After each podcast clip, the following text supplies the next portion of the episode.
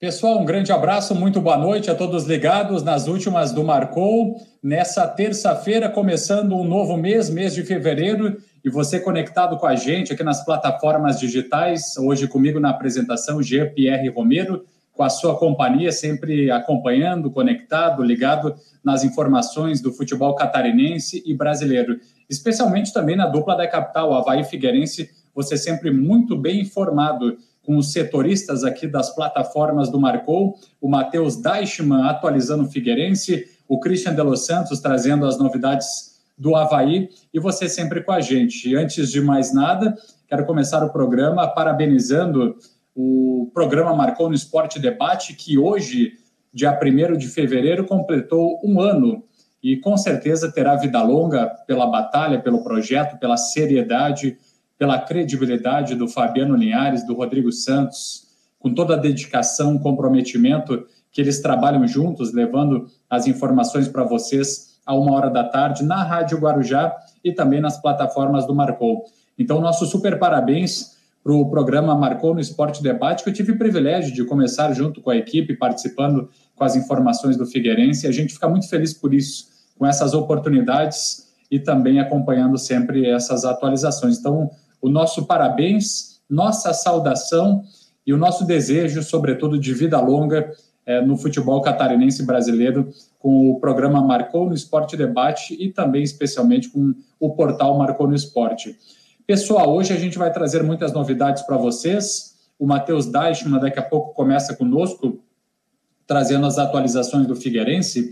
A gente tem a previsão do tempo, como vocês estão acostumados com o Ronaldo Coutinho, até para que todo mundo fique planejado para a semana, para a gente ficar muito bem informado com relação à previsão do tempo em todo o estado catarinense e a gente vai atualizar as informações do futebol catarinense. Tem muita novidade pelo lado do Havaí, do Figueirense, e a gente vai contando tudo para você, contando sempre com a companhia, no, uh, participando no YouTube, no Twitter, nas plataformas digitais, como vocês estão acostumados. E quem está chegando com a gente agora é o Ronaldo Coutinho, que já traz as atualizações, a previsão do tempo daqui para frente. Um abraço, boa noite, Ronaldo Coutinho. Boa tarde e noite. Não deixe de acompanhar no Marcou no Esporte a coluna do Coutinho, patrocinada pelo Imobiliário Internacional Jurerê, quer dizer, Steinhaus Imobiliário Jurerê Internacional, compra, venda, qualquer coisa relacionada a imóveis, Jurerê Internacional Steinhaus. E vamos aqui à nossa imagem satélite. Nós temos o quê? Nebulosidade mais acentuada aqui na parte sul, pegando também a região da capital, e poucas nuvens pelo interior do estado. Na imagem do radar, nós vemos algumas áreas de chuva aqui ó, na Grande Florianópolis que é possível que não pegue a ilha. Talvez até o finalzinho da tarde e noite possa ter alguma chance pequena nessa faixa aqui continental. Considerem com alguma chance não muito grande. Hoje foi uma tarde quente. Tivemos máximas de 29, 30 graus na ilha e 39 graus aqui em Itapiranga. A menor temperatura foi em Urubici com 8.1. Amanhã nós vamos ter de novo alternância entre nublado, períodos de sol, momentos de céu azul e sol, momentos de nebulosidade. De manhã a chance de chuva é pequena, madrugada amanhecer bem pequena. A tendência maior é aquecer, chega ou passa dos 30 graus, de manhã em torno de 20, 22 e poderemos ter aquelas pancadas de chuva e trovada no finalzinho da tarde ou à noite. Pode, assim como hoje, passar em branco ou vir de maneira bem isolada. Até o final da noite de hoje, pode ser que ainda tenha alguma coisa em pontos da região. A tendência é passar sem. Na quinta-feira, mesmo quadro, de manhã entre 20, 22, 23 de mínima, à tarde uns 30, 32, 33, no interior da Grande Florianópolis um pouco mais quente, e teremos aí também alternância entre sol, nebulosidade, alguma chance de chuva ou trovada isolada no final do dia à noite, podendo falhar. Aumenta um pouco mais a chance de chuva, tendendo mais do meio da tarde para a noite, com períodos aproveitáveis, ao longo dessa, dessa sexta e fim de semana, com temperatura alta, normal de verão, aquele abafamento normal. É provável que a temperatura caia de domingo para segunda. Então, hoje tivemos 8,1 em Urubici e 39,7 em Itapiranga. Da Climatea, Ronaldo Coutinho. Valeu, obrigado Ronaldo Coutinho pelas informações, pelas atualizações aqui da previsão do tempo. Um abraço a todos os amigos que estão ligados conosco. Já está chegando na área por aqui o Matheus Deichmann, que participa aqui das últimas do Marcou. Já vou dar boa noite para o para o Matheus. Antes disso, só trazer uns comentários aqui da galera que está conosco, perguntando do Fabiano Linhares, que é o titularíssimo apresentador aqui das últimas do Marcou e também do Marcou no Esporte Debate. Então, só para dizer que o Fabiano está curtindo um pouco uma folga merecida, né? Merece muito, trabalha para caramba, está sempre aqui com vocês no debate a uma hora, à noite também com outros compromissos que o Fabiano Linhares tem. Então, hoje ele está curtindo um merecido descanso. Daí a gente está com esse compromisso de trazer as atualizações do futebol catarinense brasileiro, do Havaí e do Figueirense. O Matheus Deichmann, super competente, amigo nosso, já está aqui com a gente. E essa tela fica bacana, viu, Matheus? É uma tela mais interessante que você já deixa é, certinho aqui para a gente. Um grande abraço, Matheus, direto da Rádio Guarujá, participando aqui conosco. Boa noite, Matheus. Boa noite, Ian. Boa noite, amigos ligados no últimas do Marconi Esporte. Hoje um pouco diferente, sem o Fabiano por aqui, mas a gente vai tocando o programa, né? Aqui, como você falou, direto do, dos estúdios da Rádio Guarujá e trazendo informações do Figueirense e do futebol catarinense no geral também. A gente vai comentando tudo por aqui, também mandando um abraço para o pessoal do chat. Hoje eu estou aqui de olho, daqui a pouquinho a gente dá um, faz um pente fino por aqui e vai interagindo com vocês.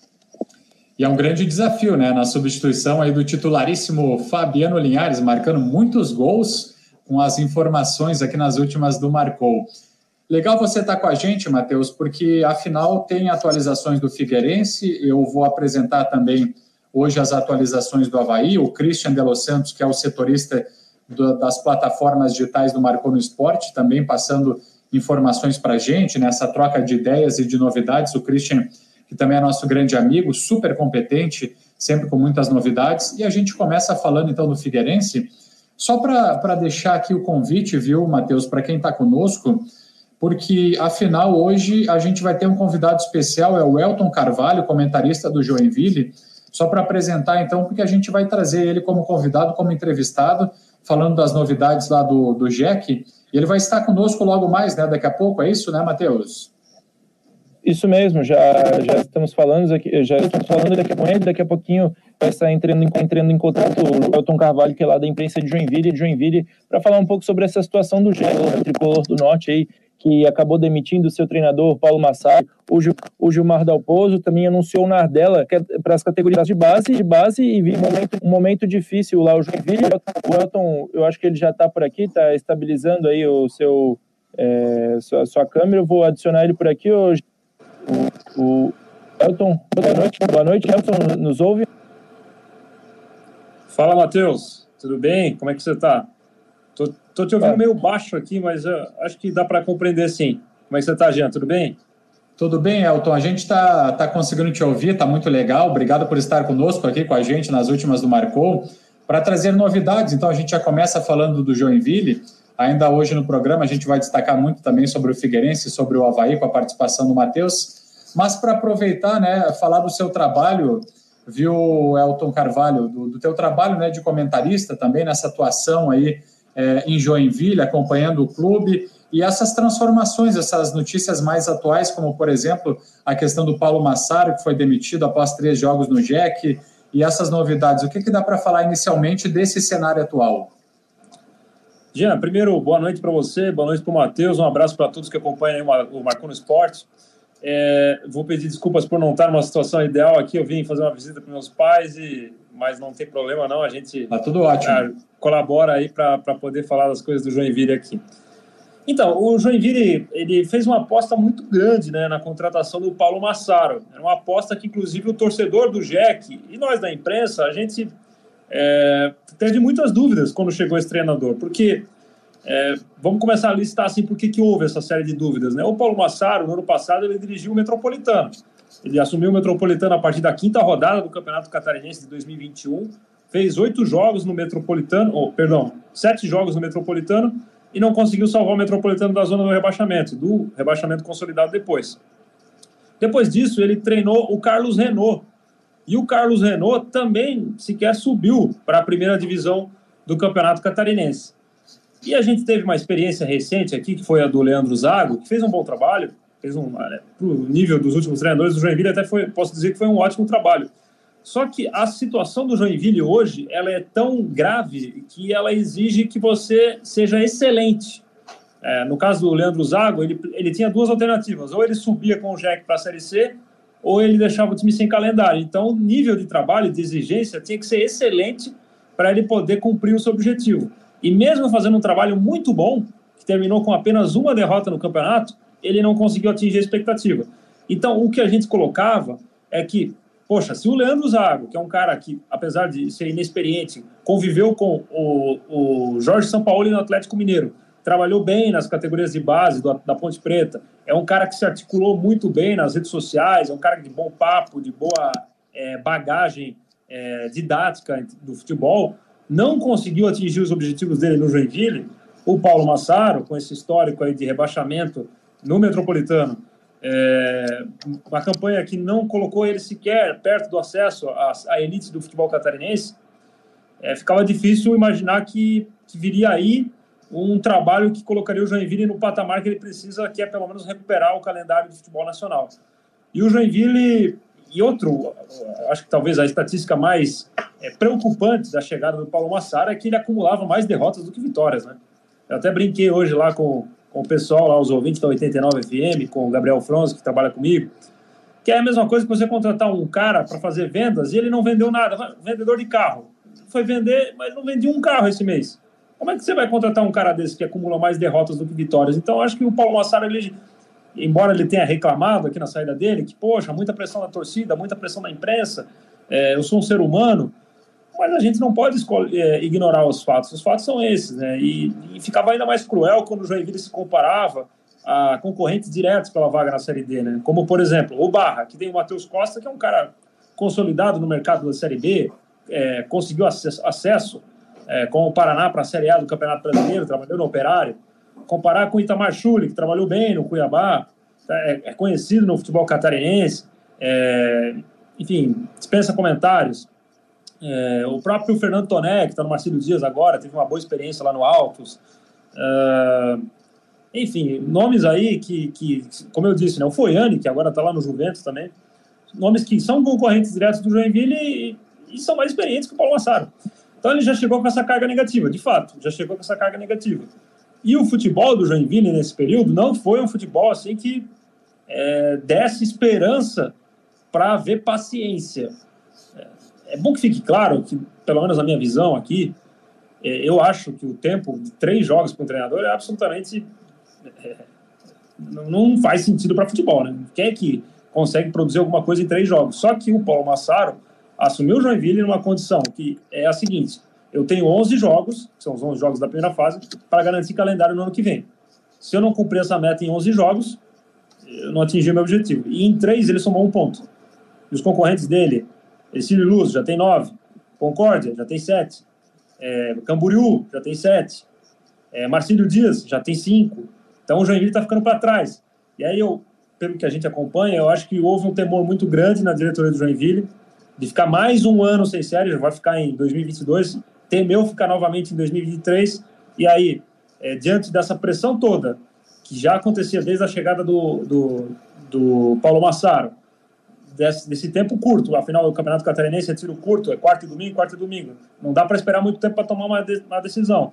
Eu acho que a diretoria do Joinville optou por, por tentar antecipar as coisas, para ver se de alguma maneira consegue ainda é, se recuperar no campeonato e voltar à disputa pela Série D, que hoje tem concorrentes é, bem posicionados na classificação do, geral do Campeonato Catarinense. Então, eu trago essa contextualização, viu, Jean, viu, Matheus, para que vocês entendam um pouco dos elementos que levaram à demissão do Paulo Massaro na terceira rodada. Repito, embora seja quase surreal um técnico fazer três jogos e ser demitido, mas há uma série de, de circunstâncias, né? Desde a chegada do Paulo Massara até esse tempo curto que o Joinville tem e precisa garantir calendário que acabaram pesando nessa decisão. Matheus, o Elton ele realmente fez essa contextualização até para que todo mundo entendesse né, a, a, saída do técnico Paulo Massaro. E aí você fica à vontade para falar com ele também, porque realmente o cenário chamou atenção praticamente em todo o estado, né?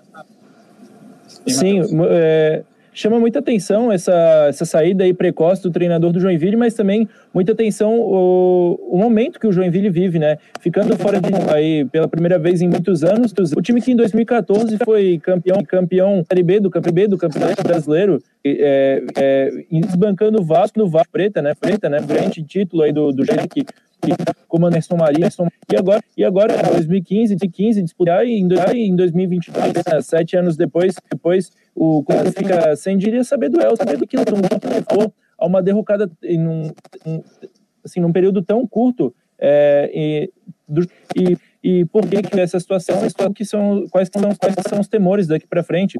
A gente tem outro exemplo aqui no estado, que é aqui em Florianópolis, que é o Figueirense. Também passou aí momentos sombrios de sua história, ele, é, principalmente em 2019, com o auge da crise da Elephant, mas acaba que está conseguindo contornar, dar a volta por cima agora voltando dirigentes antigos que tiveram um bom momento em, em, no Figueirense, mas o Joinville, a gente, é, pelas notícias que, que são trazidas, parece que a crise ainda não chegou no fim, né, Elton? Como é que isso foi acontecer e qual que é a perspectiva aí para o Joinville melhorar daqui para frente? Tava só mexendo na câmera aqui para poder te ouvir melhor, viu, Matheus? Mas já estou de volta aqui. Eu ouvi tudo. É, assim, ó, o grande problema do Joinville sempre foi departamento de futebol. O Joinville errou muito no departamento de futebol. É, desde 2015, quando ele chegou ao auge, que foi a Série A, é, eu fiz esse levantamento durante muito tempo. Confesso que parei de fazer essas contas em 2020, porque a gente já não conseguia mais acompanhar. O Joinville, para vocês terem uma ideia, em 2015, no ano da Série A, contratou 35 jogadores. 35 jogadores, dá para formar três times aí. E isso porque, isso levando em consideração ainda que tinha jogadores da base, né? E os jogadores remanescentes da Série B do ano anterior, no qual ele foi campeão e ascendeu à Série A. Fora essa turma toda, o Joinville contratou 35 jogadores. Daí, não, o que aconteceu? Foi rebaixado, acumulou dívidas, enfim. Caiu para a Série B. No mesmo ano que estava na Série B, em 2016, contratou mais 35 jogadores. Façam as contas aí, já são 70. E aí não entra nessa história, de novo, né? Jogadores remanescentes, jogadores da base, jogadores que eventualmente voltaram de empréstimo e estavam no clube. Então, 35 só aí contratados. Em 2015, 2016, a gente já chegou a 70. No ano seguinte, o Joinville contratou mais 27, quando ele estava na Série C. Então, em três anos, a gente chegou a 97 jogadores contratados. Entendeu? É, assim, ó, é, é, quase surreal, gente, você contratar 97 jogadores. Façam as contas aí. Tirando uma. E, e, aí isso. E aí você vai comparando.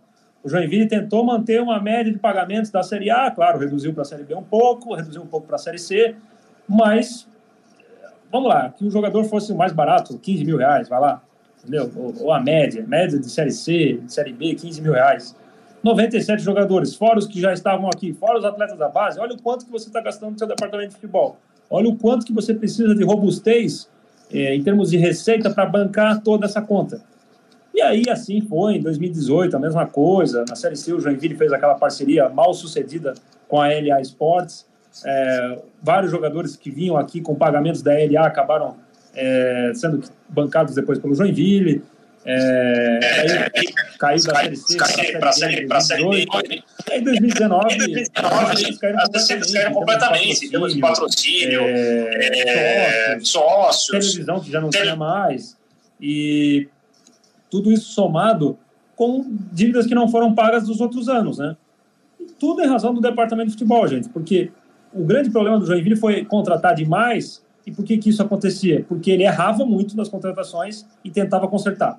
Então a coisa ela ia virando uma, uma bola de neve tão grande que causava esse, esse, esse rombo gigante nas contas do JEC, é, na, na, base da tentativa, acerto e erro, acerto e erro, acerto e erro. Durante muito tempo isso funcionou, tá? É, em 2014 o Joinville não contratou pouco não para ser campeão da Série B, contratou cerca de 30 jogadores. Só que aí ele tinha um mecenas por trás, que se chamava Nereu Martinelli. Aí o que o Nereu fazia? Bancava, o Joinville pagava depois. Bancava. Aí, em 2016, o Nereu saiu. O Johnny Stasson, que foi o substituto dele, fez a mesma coisa, só que os erros continuaram se repetindo e as dívidas foram acumulando. E aí nem Mecenas aguenta pagar toda essa conta. E o Johnny ainda teve muita rejeição por parte da torcida, por parte do conselho deliberativo do clube e tal. Era um, um dirigente assim que não não era muito político, assim, sabe? Tentava fazer as coisas sozinho e as dívidas foram aparecendo. E diferente do Nereu, ele, ele emprestou uma, uma quantia substancial, só que ele não, não ia bancando sempre. Ah, fechamos o mês de janeiro, faltou 500 mil. O Johnny não ia lá e completava, como fez muitas vezes o Nereu. Ele deixava a coisa acumular e o Joinville ia tentando se resolver. E aí foram aparecendo as dívidas, aí foram aparecendo é, processos judiciais, trabalhistas, fornecedores, né? E hoje o Joinville chega a 2022 praticamente, é, praticamente não, sem série, com 47 milhões de dívidas. E, e aí, assim, a atual diretoria, ela tem tentado, ela tem conseguido até é, pagar muitas dessas dívidas, tem conseguido, pelo menos em algum momento, manter o salário em dia. No passado atrasou também, é, durante a Série D atrasou, tinha, a diretoria falava que ah, a CLT está em dia, mas o direito de imagem estava atrasado. Então, então está atrasado. Futebol é direito de imagem, não é CLT.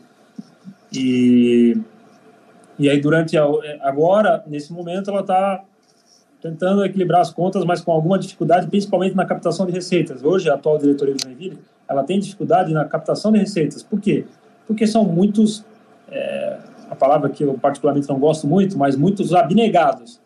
O futebol no Joinville hoje vive muito do voluntariado. As pessoas doam o seu tempo para o Joinville, sendo diretores, e aí, às vezes, não tem muita é, expertise no, no, ramo e acabam é, errando também, né? O que, assim, é, é, faz parte do jogo, mas se entende que deveria haver mais uma gestão mais profissional. O Joinville ainda gasta muito no futebol, ao invés de, por exemplo, na, na visão da gestão, investir num, num, profissional de marketing, de repente num profissional de finanças, num próprio profissional de futebol, porque até o departamento de futebol é feito por abnegado. Então, é, tudo isso é reflexo, mas principalmente do, dos erros de contratação e do, das formações erradas do time. O Joinville faz um time por temporada, é a mesma fórmula desde o ano que foi fundado, 76. Às vezes dá certo, às vezes aparece aqui um Emerson Maria e deslancha, o time encaixa e vai. Às vezes aparece um Arthurzinho, como foi em 2011, o time que não vinha bem em 2011, foi campeão da Copa Santa Catarina e já emendou a Série C com apenas uma derrota. Às vezes funciona, mas na maioria das vezes, nos últimos anos, não tem funcionado e aí fica, fica pesado demais esse fardo. Viu, Elton? O seguinte também, o, o Jack que enfrenta agora, o Joinville vai, vai jogar contra a equipe do Ercílio Luz na Arena Joinville nessa quinta, às 8 horas da noite, e daí já com, com essas atualizações, com o novo técnico, a questão, por exemplo, do Gilmar Dalpozo, que chega no Jack, ele que o último trabalho realizado foi no Paraná, temporada do ano passado, aliás, de 2020, e também comandou inclusive o Náutico. E eu lembro de a gente ter ouvido na Rádio Guarujá o técnico Gilmar Dalpozo e falou dos problemas que havia lá no Paraná, que havia é, grandes dificuldades financeiras também, tantos, uh, tanto que é reflexo né, da equipe do Paraná rebaixada, enfim, e enfrentando também essas dificuldades. Mas é um, um profissional competente, conhecido do futebol catarinense, o Gilmar Dalpozo. Como é que está essa chegada do novo profissional? Está sendo bem recebido aí pela torcida? E qual é a projeção? O que, que dá para projetar né, daqui para frente com, com essa mudança aí no comando técnico? Olha, Jean, a chegada do Gilmar Del Poço, sem dúvida alguma, ela é bem melhor recebida do que foi a do Paulo Massaro, porque, querendo ou não, trata-se de um profissional muito mais experiente, com rodagem em Série B, passou pelo Náutico, como você destacou, passou pelo Paysandu, Brasil de Pelotas, Criciúma, Chapecoense, é, teve essa passagem ruim aí no, no, no, Paraná Clube, mas pelo menos, como eu disse hoje lá na rádio, já chega com mais vitórias do que derrotas. Isso já é alguma coisa assim para o torcedor ficar um pouco mais esperançoso, né?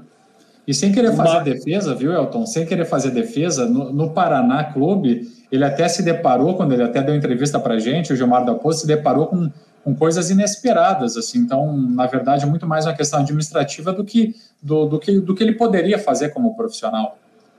É, então, daí esse é o ponto, Jean, que eu ia te colocar como é, sinal de alerta, assim, sabe, para a chegada do Gilmar Dalpozo aqui. Eu acho que é um profissional competente, acho que ele tem total condição de colocar o Joinville, pelo menos, fora dessa zona do rebaixamento e em condição de competir pela vaga na Série D. É, talvez ele consiga até mais, o que seria ótimo para Joinville, para a comunidade, para a torcida, enfim, para todos. Só que o Joinville tem algumas dificuldades administrativas. E essa realidade que você citou do Paraná não é uma realidade muito distante do Joinville, não, viu? O Joinville também tem as suas dificuldades. É, se for comparar os cenários, são cenários até similares, né? Diante das quedas que o Paraná teve desde o acesso à Série A, que agora parou na Série D. É um caminho muito semelhante ao do Joinville e pelas mesmas circunstâncias, inclusive. É, então, assim, o sinal de alerta que fica é: será que o Gilmar Dalpozo está plenamente consciente das dificuldades que o Joinville tem, porque às vezes né, a gente até recebeu a notícia aqui e esteve muito próximo de acertar com o Joinville o Emerson Maria. Só que o Emerson Maria é um cara que precisa de tempo. Em todas as passagens que ele teve pelo Joinville, ele precisava de tempo. Em 2014, no primeiro ano dele pelo Joinville, ele precisou é, passar quatro rodadas sem vencer para conseguir deslanchar no campeonato. Aliás, três rodadas na quarta ele conseguiu a vitória. Em 2015, quando o Joinville já era campeão da Série B e tinha ascendido à Série A, ele conseguiu apenas duas vitórias em nove jogos. Era uma fase diferente do Campeonato Catarinense, uma fase classificatória. Em 2016, quando ele chegou aqui no meio do campeonato, ele passou quatro jogos sem ganhar, e aí ele foi ganhar a primeira, emendou várias e conseguiu levar o Joinville à final contra a Chapecoense. Então, é, o Emerson precisaria de tempo para trabalhar e, e também a gente desconfiava que talvez o Emerson não conseguisse, não tivesse a noção de que o Joinville da última passagem dele de 2016 é completamente diferente do Joinville de 2022. Ah, o Joinville tem sérias dificuldades hoje. Como eu descrevi para vocês, é feito por abnegados, eles fazem o que conseguem, né, o que está ao alcance deles. E às vezes o, o que está ao alcance deles não é suficiente para o nível de exigência que o Joinville impõe para que ele possa se reerguer. Então, o sinal de alerta fica para essa situação aí do Gilmar. Será que ele tem plena consciência de, que, de como está o Joinville? A gente espera que sim, né? Porque é o, é o mínimo, convenhamos, que o treinador tem que saber como é que está o clube. E, e, espera que, a partir dessa consciência, que eu creio que ele tem, ele possa, mesmo assim, apesar das dificuldades, desenvolver o seu trabalho e colocar um Joinville num patamar mais digno.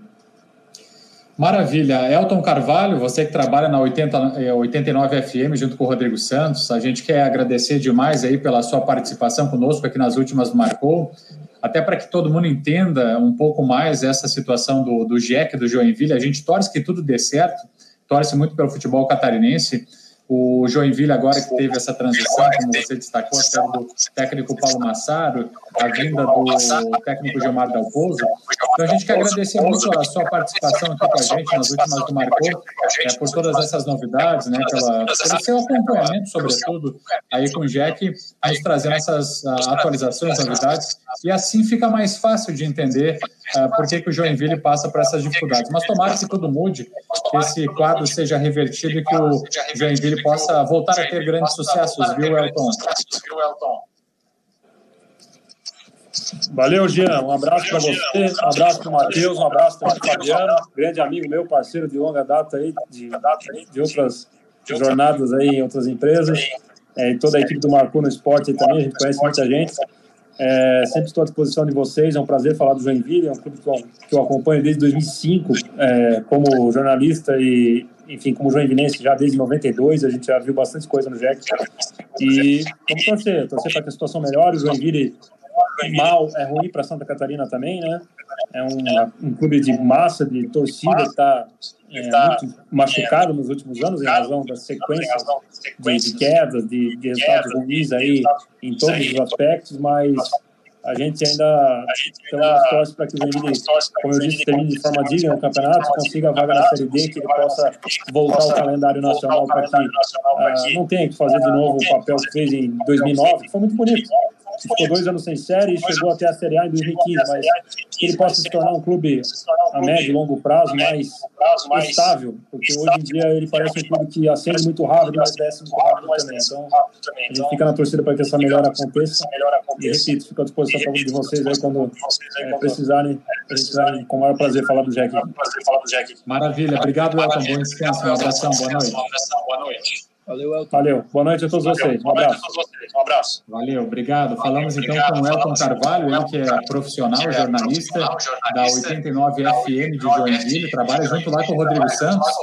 E aí fica fácil de entender a situação do Joinville, desde 2005 acompanhando o Jack, desde 1992 como torcedor, então já sabe tudo lá do Joinville, né, Matheus? É, pois é. E, e, é bom, né? A gente, às vezes, aqui em Florianópolis, fala muito da dupla da capital, claro.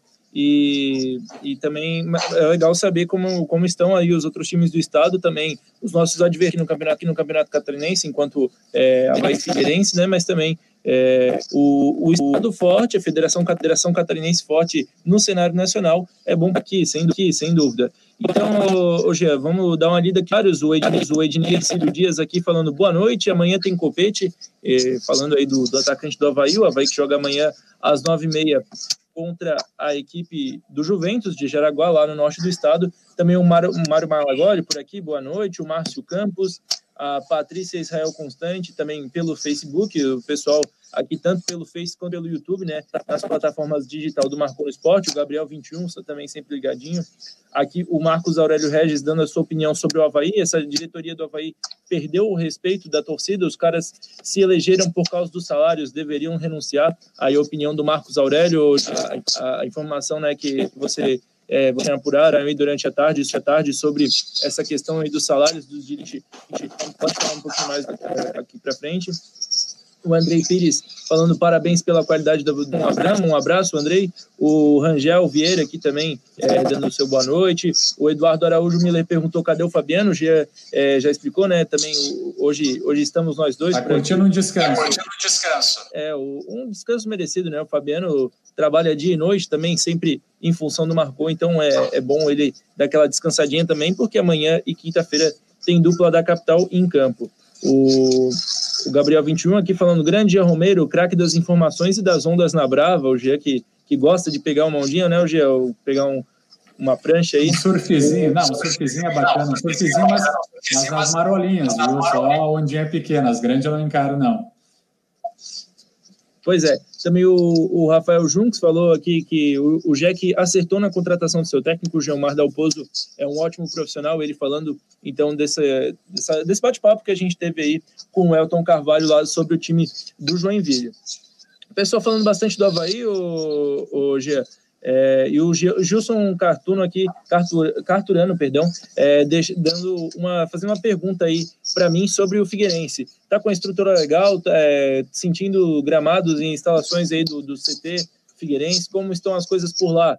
E temos, em termos de zelo, o Figueirense, até essa parte de reestruturação, passa também pela manutenção aí das suas estruturas, tanto o CFT do Cambirela quanto o Orlando Scarpelli, Scarpelli né, o estádio Orlando Scarpelli que pertence, Figueirense, e o CFT que, que é uma associação, associação aí de abnegados alvinegros, como, como disse o, o Elton, se referindo lá aos joinvilenses, aqui no Figueira também isso, né? Tudo isso, né? E a FIG que mantenha o CFT do Camirela, mas a, as estruturas estão bem, estão bem na medida do, é, é, o Figueirense é, aí boa parte do seu estádio, passou uma, uma nova camada de tinta para melhorar as instalações para recebimento dos torcedores agora nesse período de público, né, público, né, pós-pandemia. Durante a pandemia, quem passava lá na frente do Scarpelli via que realmente não estava da maneira ideal, realmente estava tinha muita coisa é, faltando por lá, mas claro que voltando os torcedores ao estádio, o Figueira também foi melhorando por aí. E falando do Figueira dentro de campo, já, já vamos emendar por aqui, porque hoje foi confirmada a contratação do centroavante Gustavo Henrique, 26 anos, 26 anos ele que jogou 2020, 2020, em 2021 no ABC de Natal, é, acaba é, sendo confirmado, informação que a gente trouxe em primeira mão aqui no Marcou no Esporte, nos portais digitais, do, nas plataformas digitais do Marcou, é, que ele negociava com o Figueirense, acabou sendo anunciado então Gustavo Henrique, que fez seis gols em 13 jogos na Série D do ano passado, chegar para reforçar o Figueirense para brigar com o Gustavo Índio aí pela posição o, do, como camisa 9 titular do Figueira e também o John Clay, que foi anunciado ontem, nesta segunda-feira, já chegando, e os dois, o, o, John Clay, aliás, já caiu no bid, já está à disposição do técnico Júnior Rocha para a partida de quinta-feira, caso esteja em condições, deve ser relacionado aí e podendo fazer sua estreia. O Gustavo Henrique também chegando para somar nesse momento complicado. O ainda não marcou gols na, nas três primeiras rodadas do Campeonato Catarinense, teve desfalques por lesão, a gente também vai falar um pouquinho mais disso, mas o Figueira então anunciando do, duas contratações.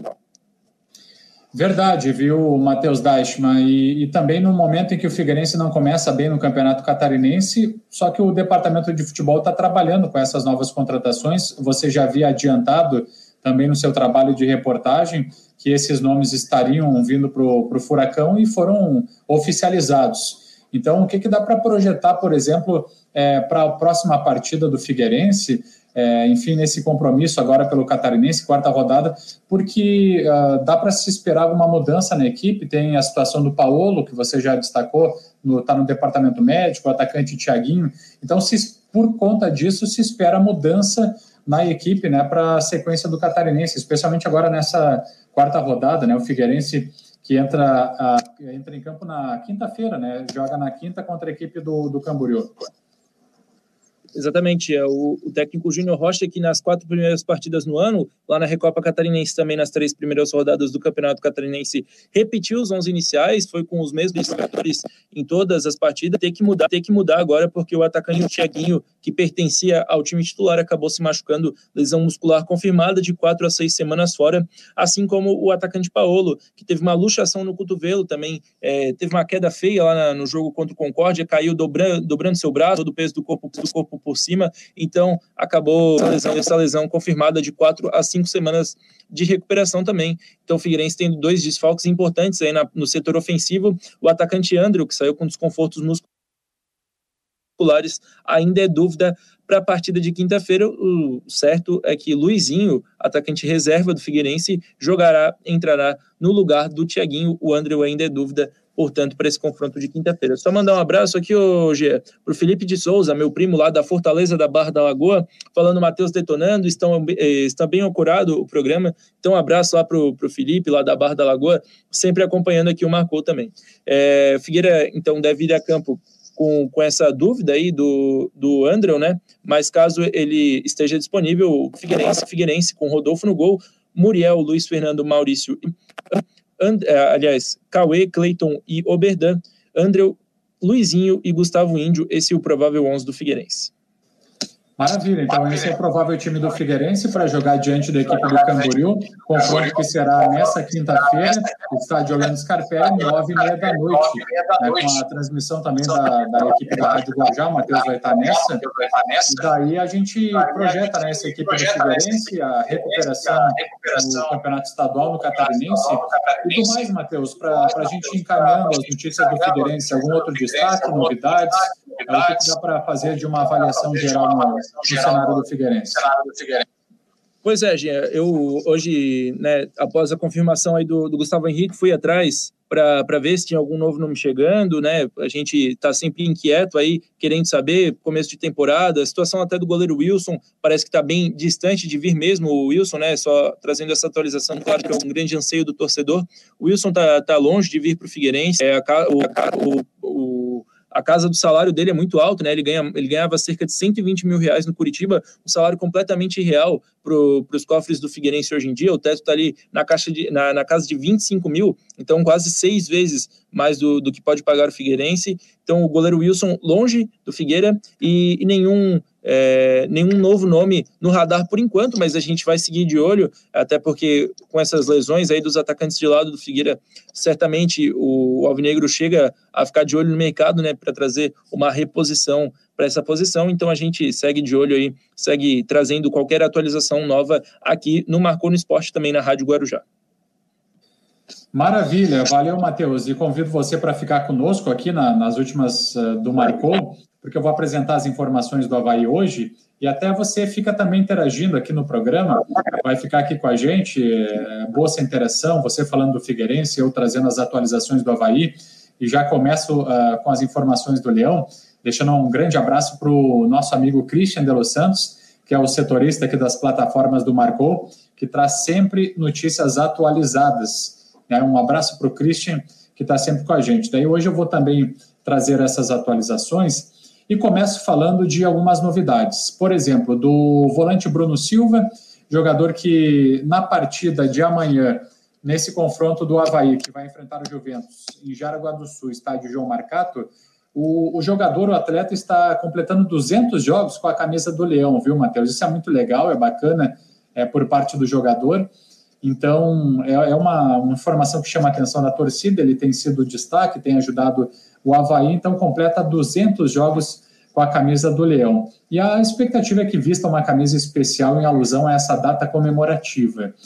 E com relação a outros assuntos, Matheus, é, do Havaí, é, tem chamado a atenção bastante a decisão do Conselho Deliberativo do clube, a decisão, inclusive, da diretoria, que acabou abdicando, abrindo mão é, de um 14 e um 15 salário, caso o Havaí permanecesse na Série A do Campeonato Brasileiro em 2022. Então, isso foi levantado, foi proposto dentro do Conselho Deliberativo e de uma forma responsável, a atual diretoria do Havaí acabou abdicando, abrindo mão dessa remuneração.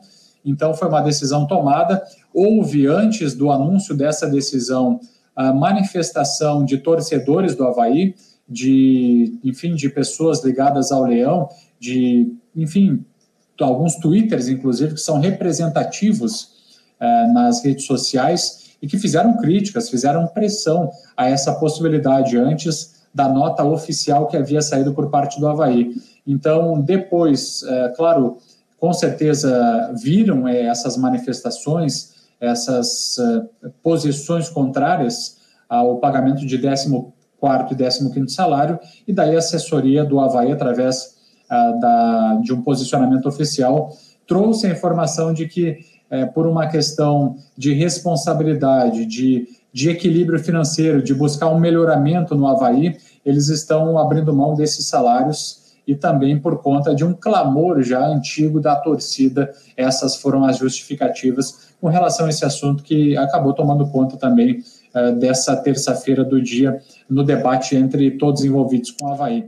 Então foram decisões, Matheus, tomadas que a gente tem trazido aí essas atualizações só para esclarecer nessa né, nota oficial, e você também tem acompanhado isso, né, Matheus? Foi uma, uma questão importante, porque acaba é, trazendo aí um equilíbrio para as contas do Havaí, que tem dívidas e tem compromissos a serem pagos.